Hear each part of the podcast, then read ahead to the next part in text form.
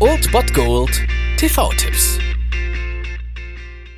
Tagesagt und moin, hier ist wieder euer Filmkonsigliere Margie und wenn ihr auf Fremdschämen TV von RTL verzichten könnt, aber mal wieder Bock auf einen anständigen Film habt, dann hab ich vielleicht genau das Richtige für euch, denn hier kommt mein Filmtipp des Tages.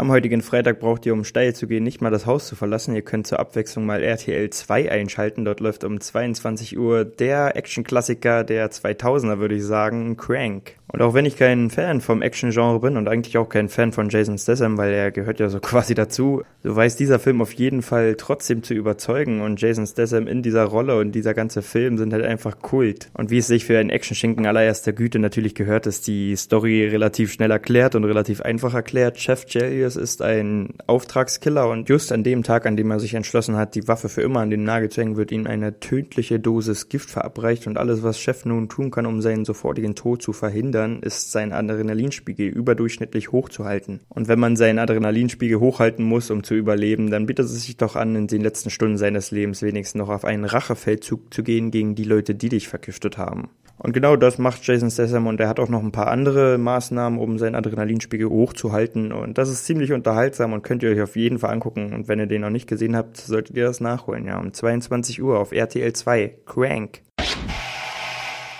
Das war es mal wieder von meiner Seite. Den TV-Tipp findet ihr auch nochmal unter Ernst.fm. Dort haben wir auch noch einen Trailer für euch. Und ansonsten hören wir uns täglich 13 und 19 Uhr. Ihr habt auch heute wieder die Wahl zwischen Filmriss und Filmtipp. Und ich bin dann mal weg. Macht es gut, Freunde der Sonne.